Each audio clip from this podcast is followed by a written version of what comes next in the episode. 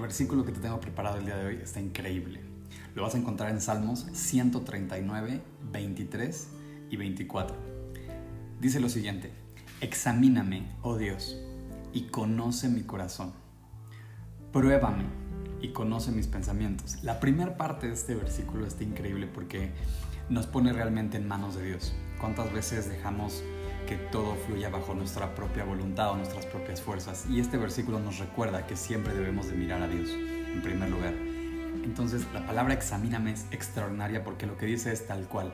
Dios, pruébame, que es lo que dice la segunda parte, y conoce mis pensamientos. Muchas veces nuestros pensamientos están contaminados de las redes sociales, están contaminados de nuestro enojo, de nuestro trabajo, de incluso de lo que comemos o de las cosas que forman parte del exterior.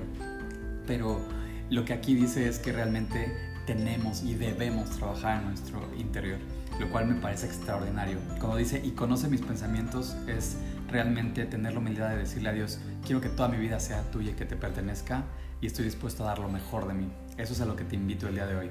Y el versículo 24 también, que es el que le sigue, y dice algo precioso.